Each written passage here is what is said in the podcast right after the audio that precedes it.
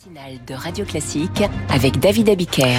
Dans un instant, je recevrai Kevin Vessière. Il a publié Planète Rugby. On parlera de la géopolitique du rugby. On connaît bien celle des Jeux Olympiques et celle euh, du foot. Mais le rugby, on va découvrir des choses, je pense, avec Kevin Vessière. Mais pour l'instant, place un des piliers de cette matinale. Guillaume Tabar. Bonjour Guillaume. Bonjour David.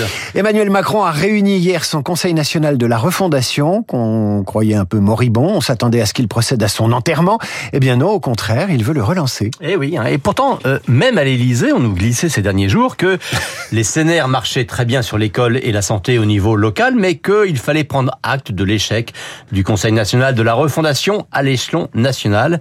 Eh bien, à la surprise générale, lorsqu'Emmanuel Macron a posé la question hier matin aux participants, tous ont dit qu'il fallait continuer. Alors vous connaissez le président, hein il ne faut pas lui dire deux fois, d'autant que comme c'est lui qui a eu l'idée il y a un an, eh bien il préfère lui donner une deuxième chance que donner raison à ceux qui n'y croient pas.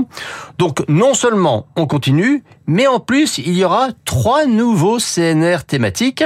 Un sur la santé mentale, euh, un thème très important chez les jeunes, hein, il en avait parlé lors de son émission euh, chez Hugo Décrypte.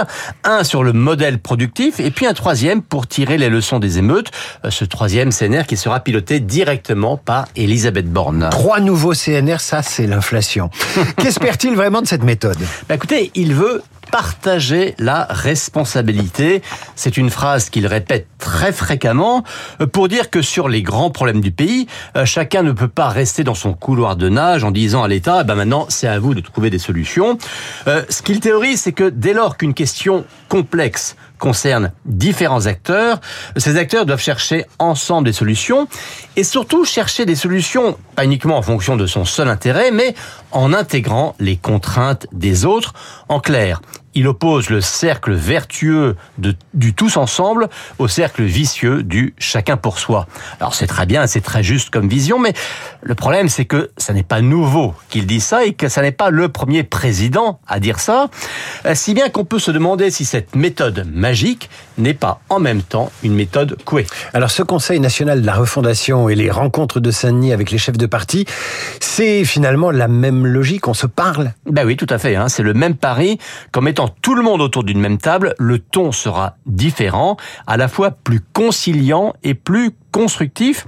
Et c'est pour cela que dans le compte-rendu qu'il a fait hein, et, qui a fuité dès hier, Emmanuel Macron reformule son invitation pour avancer notamment sur les questions institutionnelles et voir euh, si on peut trouver une formulation pour élargir le champ du référendum. Mais là encore, euh, en partageant la responsabilité d'une avancée, son idée est de mettre chacun au pied du mur. Il leur a dit hein, en huis clos, euh, vous voulez élargir le champ du référendum? Très bien, parce que vous êtes chacun persuadé que le vôtre pour pourrait passer, mais Ayez bien en tête, leur a-t-il rappelé, que dans ce cas-là, celui de vos adversaires aussi pourrait être adopté et que peut-être ça vous réjouira moins. Donc là encore, on verra au résultat, mais en tout cas, le chef de l'État euh, se réjouit qu'après le sort de climax de violence hein, qu'on avait constaté autour de la réforme des retraites, on ait eu cette année peut-être grâce à cette initiative, une rentrée politique plus apaisée que prévu. On attendra la rentrée sociale. C'est pour bientôt. Merci Guillaume. Et à lundi. À lundi. Dans un instant, on va parler de la géopolitique du rugby avec notre invité. Il publie Planète Rugby. Je vous le présente.